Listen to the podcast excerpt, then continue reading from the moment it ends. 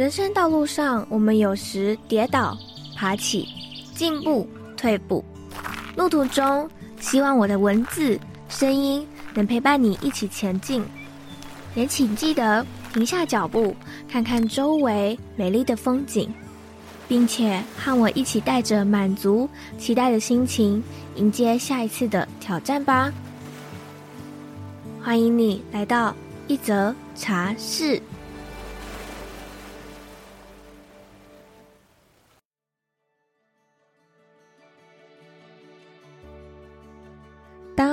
作狂遇上工作狂时，会发生什么事情呢？二零二三年，我挖掘到自己有一个课题，是需要学会放松、放空、休息。我才惊觉，自己以为的放松行程，还是会安排许多事情给自己做。在朋友眼中，我还是做了很多的事，还是停不下来。后来，我在社群上看到了我占星班的同学 Niki。跑到巴厘岛旅修了一个月，在那边过着很 chill 的生活。突然想到，Niki 现在的生活状态和以往他在广告业忙碌的生活完全不同诶。加上 Niki 是太阳摩羯座，会把自己盯到一个很紧绷的状态，在工作上也会卯足全力的完成，让我很想要知道 Niki 是如何学会慢下来。是如何找到属于自己的生活步调？于是有了这次的访谈。而他同时也是一位疗愈师，我也曾找过他进行花精咨询。就让我们来听听他的故事吧。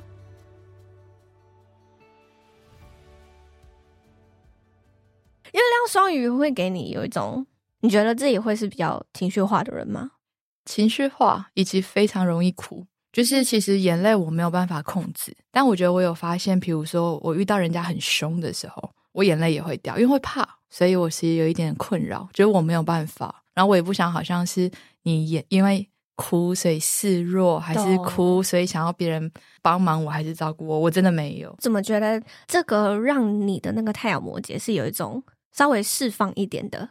我觉得有有，如果太阳摩羯，月亮又摩羯，我觉得我可能会内到外都盯到爆。对对，所以如果如果这样回想的话，也许这样的配置让我比较学习平衡吗？就是让我有、嗯、呃坚强的那一面，也有非常非常柔软的那一面，然后在过程中去调整怎么样是比较舒服。我觉得这样很好啊，不然如果你的月亮又是在一个。土象的星座的话，你可能会让你的情绪一直都出不来耶。有可能。我其实昨天有一个阿卡西的个案，然后他其实来找我是问他为什么好像总是觉得自己很不爱自己啊，很就是对自己很严格啊，想知道他比较深层的不安是来自于哪里。连到后来，他过世妈妈的灵就来。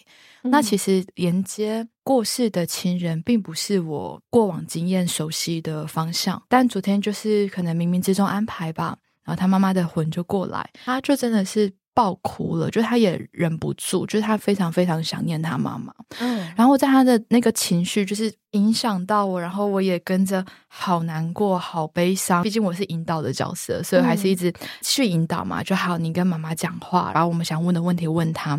嗯，只是我必须说，我这眼泪就是这样一直掉，一直掉，然后，然后就这样，就 是必须持续的坚强。可是柔软的那一面，就是也已经就是展开了。月亮双鱼，我觉得有可能是我走在疗愈的道路上的一个帮助我同理个案，嗯，共感个案的情绪，一个很棒的礼物吧。我觉得是礼物。这样的设定真的对于你在做疗愈方面。更能够是切换自如的，在理性的时候理性，嗯、在感性的时候可以感性。嗯，我觉得是，就是以前没有想过，现在会走上这条路。嗯，可是当我走在这条路上，才发现哦，为什么你个性是这样啊？那为什么你这条路上你会遇到这些挫折啊？嗯，为什么你会有这么多痛苦的感受？好像这些经历。真的就是造就了我现在怎么去帮助现在可能需要我帮助的对象。可能听众听到这边还不太认识我们今天的来宾。今天的来宾呢，她是我的占星班的同学 Niki，那她是一个超级超级大美女哦。如果大家想知道 Niki 长怎样的话，赶快去我的 YouTube 看。还是想要先请 Niki 稍微自我介绍一下你自己。大家好，我是 Niki，然后我现在是专职的疗愈工作者。那我服务的项目主要是阿卡西记录，然后花精咨询、牌卡跟灵摆的占卜。然后我现在有一个社群 IG 叫 Rama Healing，就是专门在记录这些我在身心灵领域上面的学习，在灵性成长道路上的一些探索也好，或者是发现。以前是在广告公司工作的，也是在二零二三一月的时候离职，然后现在全新的投入。疗愈的领域里面，我觉得很有趣的事情是我跟 Joyce 有很多共同的朋友，疗愈师朋友，都是广告公司出身的。对，而且啊，除此之外，还有像我们之前访谈过的灵气高屏幕的 Alice，对，然后还有现在自己创业开公司的晚琪，是，就觉得。世界很少，真的。我应该要把你身边的朋友的名单全部都列下来，然后还有没有什么认识的，全部都访谈一遍。是，对，你从原本的广告公司，然后到现在切换到身心灵疗愈工作者，嗯、是什么契机让你开始接触身心灵，然后会让你有这么大的转职？是两年前还是三年前？我自己有一点模糊了。我去参加一个花莲的静心营，哦、然后那个时候我对于身心灵完全不懂的。我就是刚好滑 IG，然后看到有一个宣传这个活动的线动。我必须说那几天就好像梦一样哦，三天两夜，然后就一群不认识的女生，然后我们就在就在一个漂亮的民宿里面，我们就早上起来在海边做瑜伽冥想，然后有安排很多。不一样的课，像颂钵课，那时候也是我第一次接触。嗯、然后艺术疗愈，各种的瑜伽课，然后我们大家那几天都吃素，很愉快，很轻松，然后也有好多内在收获的时光。嗯，艺术疗愈课的时候，我们就画完画，老师看到我的那张画，他就看着我，他就说：“Niki，你以后是一位光之工作者。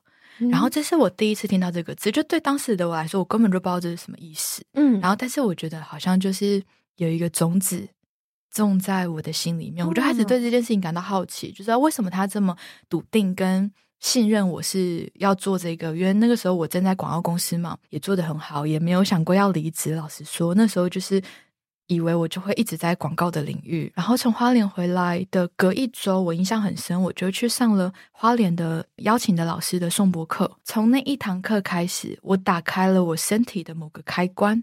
我开始感觉到所谓的脉轮是怎么样在运作，它怎么运转。我开始感觉到气流在我的身体里面震荡，嗯，然后我开始在冥想的时候会有所谓的灵动啊，然后反应连接，哦，所以听起来很不可思议，但是确实好像在那个时间点就有一扇门打开了。然后后来我就学习阿卡西记录嘛，然后接触牌卡，那一步一步就走到了今天。现在的你对于光之工作者，嗯，你的想法是什么？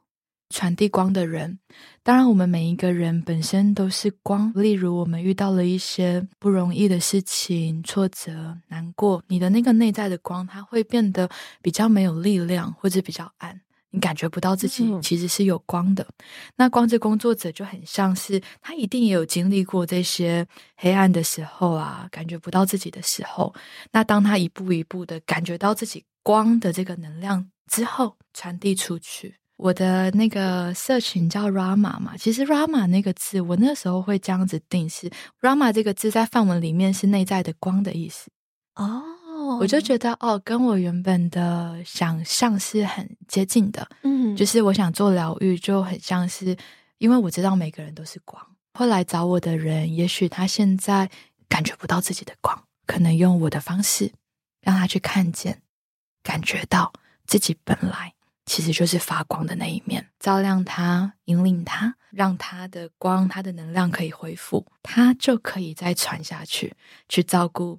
或者是去分享其他需要的人。你有曾经有过感受不到自己的光，或者是你的那道光有暗淡的时刻吗？因为我在前一份的广告公司，我做了八年嘛，它是我毕业之后的第一份工作，就一直做到今年初离职。这份工作陪伴了我，就是大学毕业的新鲜人，然后一步一步到好像在呃这个公司有一点成绩，到自己带团队，工作的压力很大，需要的能量很多，然后挫折也特别多，所以我所谓的感觉不到自己的光，我会说很长，是因为我们总是好像比如说提案被。客户打枪吗？对啊，嗯、然后或者是比如说公司要的业绩没有达到，要更好，或者你觉得可以更好的时候，这些声音对当时的我来说都是蛮打击的。而且这些打击不会随着啊，我从进公司第一年到第八年我就完全没事，因为我觉得生命就是这样，他就是会在你需要或是他觉得你可以面对的时候，给你新的功课。回想我目前在工作上面最大最大的低潮，其实应该是二零二二年，也就是我离职前的那一年。主要是自己的状态，那个时候我已经心里有准备好要离职了，然后公司有一些比较大的任务给我，我又想要表现好，然后又觉得没有人可以帮我，我又是一个自我要求高的嘛，又觉得我是主管了，我应该要很可以。应付这个状况，我应该要做得很好才对。为什么他讲的这个案子很多东西，我竟然这么不了解？自责、自我否定，然后外界的眼光，对自己没有信心，把我推到一个很深的。低潮的状态里，嗯，我印象很深。那个时候可能有一个月吧，我是一直在哭，我真的停不下来。我就是只要停下来，我就是眼泪就掉。我觉得好难过。即使我有一个很好的主管，那个时候也觉得他也帮不了我。这些事情只有我可以去面对。我好像就掉到了一个也不愿意接受帮助、心也打不开的状态。我印象很深的是。以前呢，在那个状态里面，我有一个很大的毛病，是我不敢发声，因为我对自己没有自信嘛，我就会觉得哇，我的想法不知道会不会被其他的主管否定，我不知道我的想法对不对。然后，但是我后来就开始讲了，我就坦诚我需要帮助，我发现就没有这么的痛就碎了。我觉得真的破了一些东西之后，你就发现这些东西好像没有也没关系。我舒服很多，后来慢慢也感觉到自己的内在力量有回来，开始坦白的去向别人表达我脆弱的那一面，然后我也觉得很正常，我不会很正常，我需要人家帮忙很正常，没关系。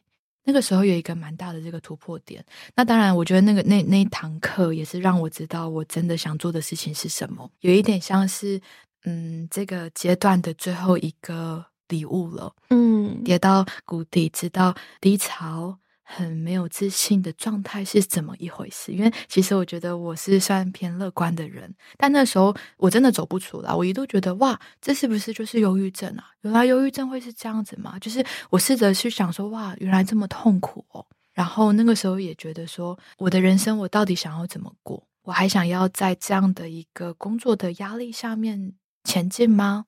还是我有其他想要去尝试跟突破的事情呢？对，所以也有很多的自我对话在那个阶段。后来就到了二零二三今年嘛，我就是离职了，然后游山玩水了好几个月，然后一边的就是经营自己的社群，然后一边去尝试一些第一次。但是我刚刚在听你诉说的时候，我觉得它是一种一直忽明忽暗的闪耀的。一颗星星，虽然你觉得那个你的光没有的时候，或是比较弱的时候，你觉得是在你自己的低潮，可是我觉得它它就是那个忽明忽暗的亮的那个过程，嗯，它下一次还是会在很用力的发光，但过程确实是不容易的，我必须说，嗯，对啊，所以因为自己也经历过那些知道不容易的时候，所以我觉得有时候刚刚来找我，他的状况比较脆弱的时候，我都真的是跟他说不用急。每一个人需要的时间不一样，以及你遇到的事情的大小对你而言不一样。现在回想起来，那个时候的事，可能也就是一个工作上面的一个压力而已。嗯，但对当时状态的我来说，我把这件事情无限放大，足以把我压垮。嗯，每一个人的状态不同，然后当下遇到的事情的分量不同。嗯，需要的时间不同，所以不用逼自己。可以的话，更多温柔的陪伴吧。嗯，如果在你已经是这么没有力量的时候，你还是一个，哎，我怎么不能再更快的恢复？然后我怎么这样子又做不好？其实就好像是再让自己往下了一点点。那不知道怎么样往上，我觉得也没关系。那至少先停一下吧。总是会有一些人出现。总是会有一些讯息进来，你会慢慢的感觉到，哦，我好像慢慢在变好了。其实我前一阵子的时候，我那时候状态真的是非常差，时好时坏。它就是一个波浪。那一次我为什么会想要找 Niki，是因为我觉得我已经好像各种方法都试过了。我发现说，其实我还有一个利器是想要拉自己一把。我觉得当我好像想要去找方法的时候，好像又会被淹没的感觉。所以我就找了 Niki，然后因为 Niki 他会阿卡西跟花精嘛，其实我一开始的时候是想约阿卡西，我想直接攻顶问我的高龄说，到底现在发生什么事，为什么要这样？然后结果 Niki 他说，我觉得你比较适合花精诶，然后就哈，花精是什么？也是因为我体验完了 Niki 的花精疗愈，然后喝了他的花精之后，我觉得真的有实质上的改善，嗯。那我想要把这个工具，就是分享给我的听众们。可能听众还有一些人不太知道什么是花精，Niki，你可以跟我们稍微讲解一下吗？花精呢，它的制作方法其实非常的单纯，其实它就是植物放在水里面，然后用原产地的太阳去直晒，那它下面的这个水就会储存这个花的振动频率，我们就是喝下面的这个水。它非常非常的天然，没有没有副作用，也不会上瘾。在那个网络上搜寻情绪能量表，会看到一个图表，它会有很多情绪，它会有好多数字。嗯，在一个中间以下的这些情绪，例如有什么愤怒、自责、自我怀疑、自我膨胀、绝望，我们不用知道那个数字是多少，光我这样讲，大家回想到自己的。感受就可以知道，处在那个情绪的我们，其实是一个很 down 的状态。花精的频率是比较高的，因为是植物嘛。当我们喝进去之后，它一点一点帮你拉回来，拉回比较平衡、平静，你原本的样子。嗯，所以我们在喝花精，你不会说喝了花精我变得很嗨、很呃很雀跃、很怎么样？因为花精它毕竟不是药，它的能量是很温和的。很低落的时候，其实是没有力量。把自己拉起来的。那如果这个时候，其实花精会是一个可以尝试的方法之一。因为那时候 Niki 还有跟我说，一天要喝四次，一次要喝四滴。我想啊，这么多次吗？真的？然后 Niki 他就说，对，你就是要一直一直喝进去，然后一直把它排出来，喝进去排出来，喝进去排出来。然后我就是这样真的实际实施了两个礼拜，然后我的情绪真的有回来了。真的有到那个很 peace 的状态，可是我发现说，当我的情绪处在一个很 peace 状态的时候，我好像就是应该要去面对的课题，我好像觉得哦无所谓了。那种无所谓的感觉是，我知道它还在，可是我现在不想去解决。所以我也想问问 Niki 是，虽然花精可以帮我把我们的情绪调回到那个平衡状态，但是这些对于我们应该要去解决情绪背后的课题，这样该怎么办呢？一个想法是，当我喝了花精，我觉得这个议题这件事情好像过了，有可能它真的被清掉了。它就是帮我们平衡视角嘛。我原本在一个很愤怒或者是一个很悲观的状态，慢慢慢慢平衡了。我举例，例如有些人，你有时候看了就是好讨厌他，喝了花精，慢慢觉得原本一百分讨厌变成九十分讨厌，后来慢慢变成七十分、五十分。后来可能觉得，嗯，还好啦，没什么感觉。那你说我现在还需要去处理为什么我讨厌他吗？也许这个功课过了，也许真的你觉得这件事情不重要了，是一个你已经视角已经变了，这件事情已经不再拉住你了。另外一个看法是，我觉得花精是帮助我们恢复我们内在的能量。我自己回想，当我一个情绪比较满的状态，例如我很生气，或我觉得很没有自信。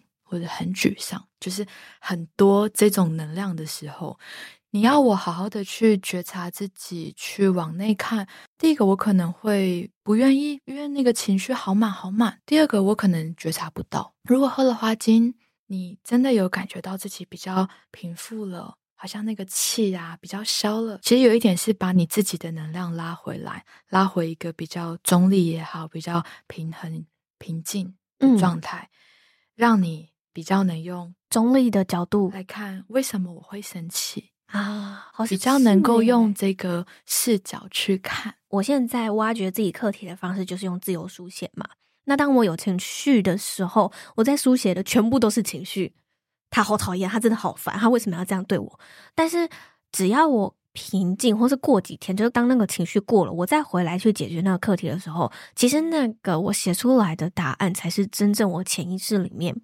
问题，或者是我真的需要去解决的地方。你说你在自由书写，你第一层出来的是很满的情绪，我觉得也很正常。就像我们荷花精，它清理的也是最激烈的、最上层的东西。嗯，对，所以不是说好，那我必须一定要荷花精，我就可以怎么样？因为有些人他可能人生的历练也好，或者是本身他有持续的不断的向内觉察，所以他可以更快的、更敏锐的去感觉到自己不同的面向。花精它会是方法之一。有时候我们在第一层卡太久了，怎么让自己的状态稍微和缓一些，调整一下？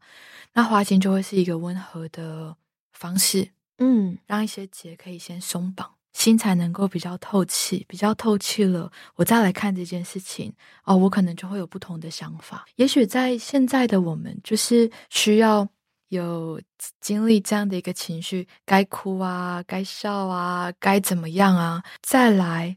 你就会用你的方式，比如说自由书写也好，冥想，然后呃找疗愈师聊聊，还是拍卡，花精也会是其中一个方式之一，帮助你去收敛，往下，往内在去。那如果我不喝花精，我买花本人放在我家里，也有同等的作用吗？我自己也是很喜欢花的，然后。嗯我之前有看过一本书，叫做日本的花艺师写的，它叫做《有花就有神》，希望我没有记错书的名字。他在里面的分享啊，嗯、就是说，当他专注在跟花合作工作的时候，他开始看见其实不同的花都有不同的精灵。哦、我就觉得哇，好可爱，好浪漫哦！我觉得很感恩，我看不见的这些植物啊，有好多好多的能量，其实是一直在。陪伴我们吗？照顾我们？嗯、花精跟花都会给我们带来疗愈的能量。我自己的想法是不同的，因为花精它毕竟是喝喝进去，而且花精又分分很多的。比如说，你如果生气喝什么，没有自信喝什么，没有价值应该喝什么，它会有依照不同植物的生长特性、环境，它会对应到我们人的不同的情绪的状态。嗯。花对于我来说比较像是改变我的能量场，嗯，我很鼓励我的个案，如果你心情不好，买一束花来摆，一支也很好。当你摆了花，你自然就会想要整理这个桌子，让它可以更干净、更漂亮。嗯、当你在整理这个环境，其实你也是同样的在整理你的心。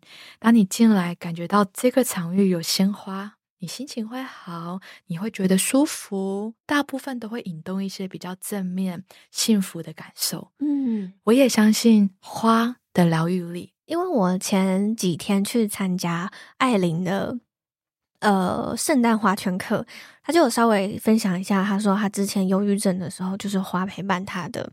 然后他很相信花是有疗愈力的。他在每一次的插花或者是看花、研究花的时候，他都觉得哇，万物好好美好哦，他好感谢哦。我那一天回家的时候，就这句话真的是感染了我。对啊，如果你现在觉得压力好大，我觉得试试看吧，在你的房间，嗯、甚至在你公司的办公桌摆一枝花、两枝花，我觉得都很棒。好，那刚刚前面你有讲说你之前在广告公司嘛？你离之前这么忙碌，我可以说你忙碌了整整八年吗？哦，可以哦。我总觉得不止，我觉得不止八年，因为以前工作的时间，我觉得可能是更长。天哪，太可怕！我们我们就不不去算他的工作 时数了，是是是嗯，因为。Niki 本人是太阳摩羯嘛，嗯、所以摩羯座本来就是一个很蛮喜欢工作的工作狂。没错，离职之后的突然这个慢步调啊，对于你这个以前的工作狂来说，对，你会有不适应的感觉吗？我一月底离职，从台北搬到台中，说换了一个居住地，然后租了一个新的房子。所以其实刚开始这种感觉不深，因为好多事情要做，就是要整理家。然后二月的时候，因为我们占星课还继续嘛，嗯，一个月有一半的时间是在台北，一半时间在台中。我印象很深刻的是三月的第一个礼拜。我们不用再上占星课的第一周，我突然发现，哇，这个礼拜不用去台北了，时间突然变好多哦。然后我就坐在沙发上，想说好无聊哦，是不是要找事情做？然后看了一下手机，都没讯息，好哇，好神奇的感觉哦。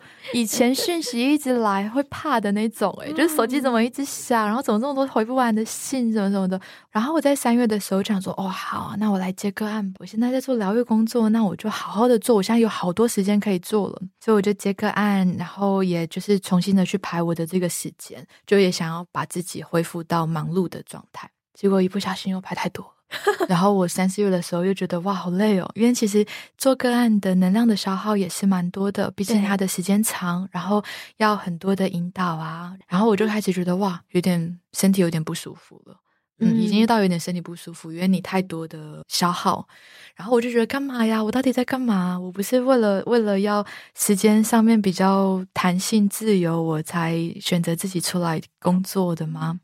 我觉得真的让我学习平衡，是我五月去了巴厘岛一趟。我觉得有有让我重新的设定了一些我自己的模式，待了快一个月的时间。然后每天的生活就是上瑜伽课啊、冥想课啊、音疗课啊，完全没有工作的。长这么大第一次。这么长时间没有工作，因为我很早就出来打工了，所以其实我在大学的时候也都是一直是半工半读。然后大学毕业之后进广告公司嘛，然后就一路一路跑跑跑跑到今年。所以今年的五月，我觉得对我来说是一个很不一样的体验，好像喘了一大口新鲜的氧气一样，好好的去感受，好好的吃饭，好好的上课，好好的交新朋友，然后每一天都是在吸收。就是你在走在路上看这些风景，你也觉得哇，好漂亮哦，好新鲜哦，好特别的文化哦，好美好哦。我觉得巴厘岛对我一个很大的影响是，他们非常的尊重大自然跟神灵，尤其是在乌布那个地方，他们的传统的文化就是相信人、自然跟宇宙，大家都是合一的。每一天都要用一个新的，比如说新的祭祀的盒子，然后向宇宙啊，向神灵，嗯，感谢感谢，然后祈祷我今天是一个好的一天。哦、像在乌布上面有很多的树，它也会绑着像撒龙的东西，也是因为他们相信所有的植物都是有灵的哦，我们要爱护它，要尊敬它。嗯，像因为乌布的交通真的很差，就很常塞车，然后。在塞车的时候，我就会跟司机聊天嘛，他们都笑笑的，然后他们也不会就是按喇叭什么的。他就说人很多很好啊，代表很多的人来到这个地方都会去看到好的那一面，或者是他们就会跟我说，他们觉得生活好快乐哦，他们活在天堂里面，他们在最棒的地方，生活很够用，赚多少钱就是我应该赚到的。听起来很简单，可是对我来说，我觉得好难，好不容易哦，对。特别是在我以前的状态，我只有还要再更多。我业绩做到这边，我还要再更。在我的人生的状态里面，我一直在追赶的角色。在巴厘岛，他们的生活的模式让我好向往哦。我觉得啊，原来还可以这样生活，我好喜欢哦。我甚至觉得他们好像是出现在我生命的老师。人生还有这种活法，你想休息休息没有关系。这种心是我觉得很珍贵的养分。对我来说，我也需要去一下巴厘岛。欢迎哦，然后我都自称巴厘岛人。你 等一下，你怎么才去一次，然后就自称巴厘岛？我真的，我觉得我那是我的归属。他现在有点大放厥词，我真的很喜欢。嗯，我感受到你的喜欢，因为你去了那一个月之后，你今年又再去了两次。对，对，我今年半年内去了三次。回想起来，我真的很感恩五月那个时候。有订那张机票，有冲一波，真的好棒哦！那你刚刚有提到说，你后来你又再带了两次朋友去巴厘岛，在这两次的经历中，有没有哪一个故事是你印象最深刻的啊？我现在真的马上浮现一个，嗯、我的朋友啊，掉手机在计程车上。我们那天一早要去瑜伽教室，嗯，然后我们叫计程车，已经到瑜伽教室门口了。门一关，车开走，我朋友说啊，我手机掉在车上了啊，因为计程车是我用 APP 叫的嘛，我就想说好，那我来联系。我怎么样发讯息，那个司机都不回，真的不看讯息的，不看，完全不看，也不已读。嗯、然后我我也是第一次遇到这种事情，我真的也不知道怎么解。然后我们最后去警察局了，我朋友还提醒我，但是他是乌布人，就是当地的，他还说，呃，有些警察是好的人，有些警察可能没这么好。我不确定他是不是有一些不愉快的经验，但我相信他是善意提醒我。嗯人要进去警察局的时候，还有点紧张，因为我一直都是跟大家说，巴厘岛没有坏人，就特别是乌布，因为在那边生活的经验都是很美好，大家都很友善，然后非常开朗。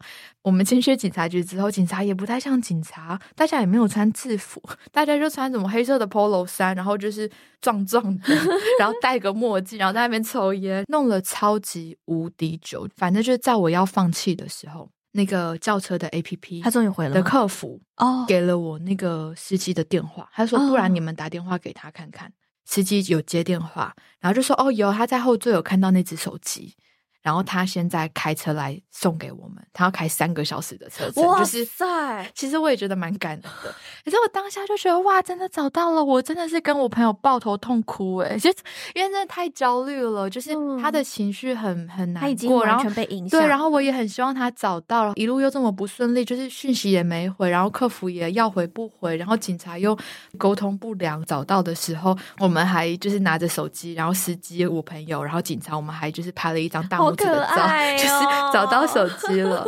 最后找到的时候，我那个时候真的是有放松，然后又哭了，就是觉得太棒了，真的找到太好，以及我还是觉得很感恩，这个回忆是好的。就是警察是真的蛮帮忙我们的，我们没有遇到想象中不好的人。跟那个捡到我们是手机的司机要分开的时候。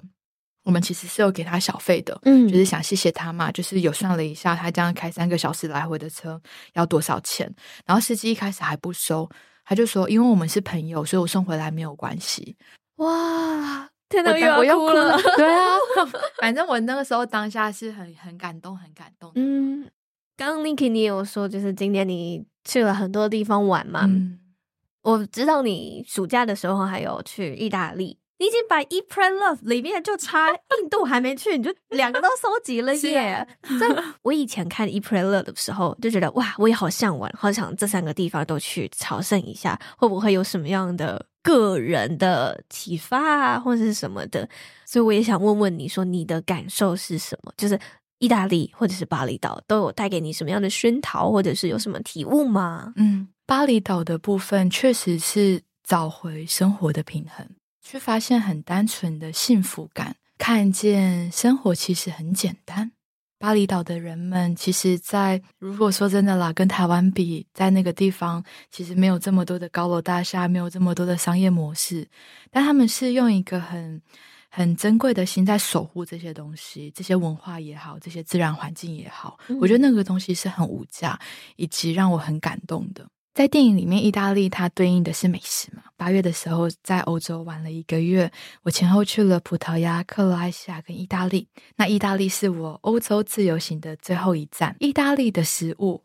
相较于我来说，我就没有这么惊艳。可能也是因为我葡萄牙、克罗埃西亚已经一路的这样子吃下来了。Oh. 但意大利带给我，我觉得特别震撼跟感动的是它的文化，比如说佛罗伦斯的那些文文艺复兴的痕迹，嗯，百花教堂，然后那些建筑。我那时候人在佛罗伦斯也找了好多以前文艺复兴的故事来看，oh. 因为我觉得哇，好神奇哦！就是几百年前这边竟然发生这样的一个事。情很有意义，影响全世界的。在罗马看到罗马竞技场这么大，听着导览，然后去想象哦，曾经这边发生什么事情。我觉得走了一趟意大利，我觉得特别不一样。在电影里面，女主角在意大利的时候，她有到一个遗迹里面，对。然后我印象很深的是，她讲了一句话，她写说：“毁灭是礼物，毁灭是通向变化的道路。”我那时候有有觉得对这一句特别有感觉，把它写在了我的 IG 上面。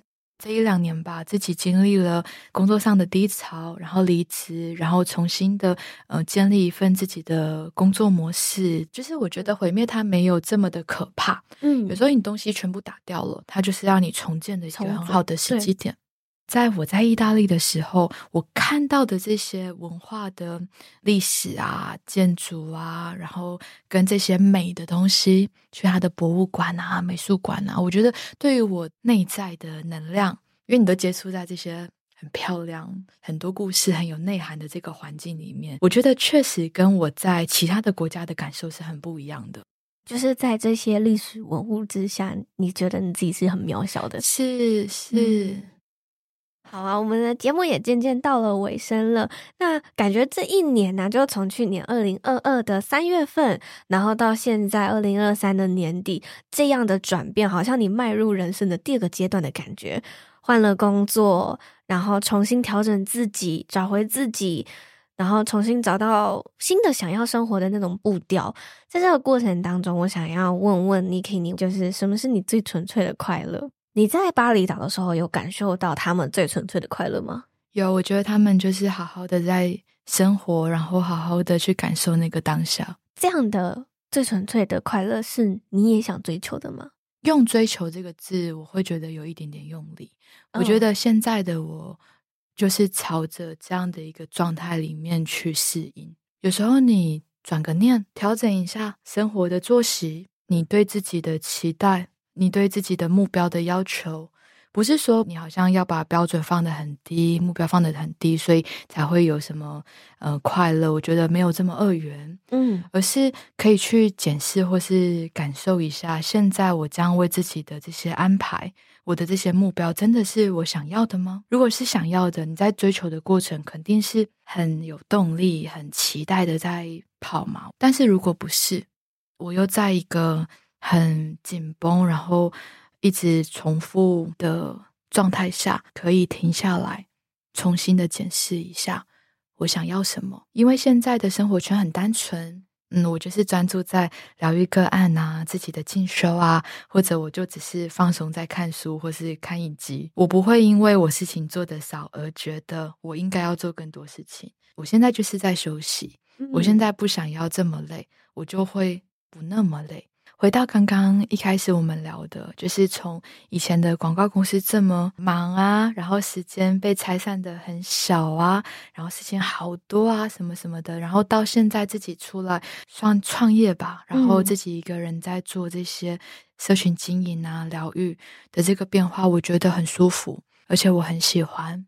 有一个个案我也满足，有两个个案也很满足，今天没排个案我也很开心。嗯，我有时间可以做其他的事情，原来不用赶的感觉这么美好。嗯、所以我现在其实百分之百的时间，让自己在一个比较平稳的状态里面，才能够让这个比较好的、比较舒服的能量带给来找我的个案。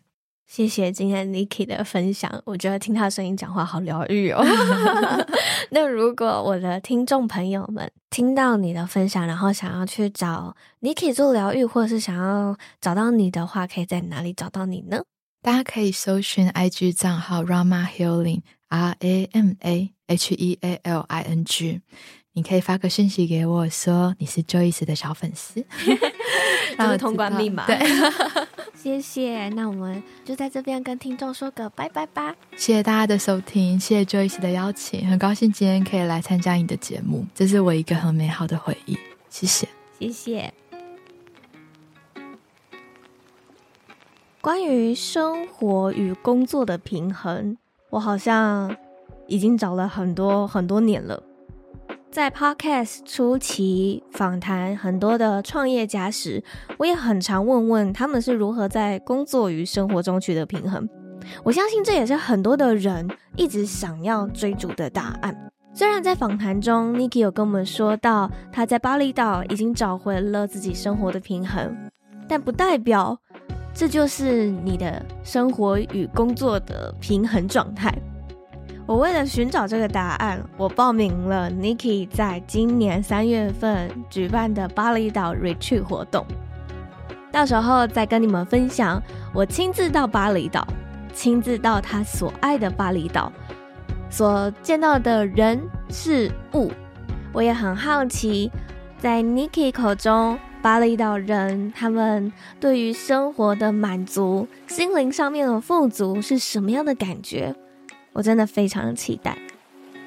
或是如果你也已经去过巴厘岛，也欢迎你可以直接到 IG 私讯我，跟我说说你在巴厘岛遇到的故事分享。如果你觉得这一集的内容有帮助到你的话，老样子，帮我们在 Apple Podcast 打新评分留言，或是可以直接在下方资讯栏点击赞助连接，用行动的方式持续支持我。那我们就下次空中再相见喽，拜拜。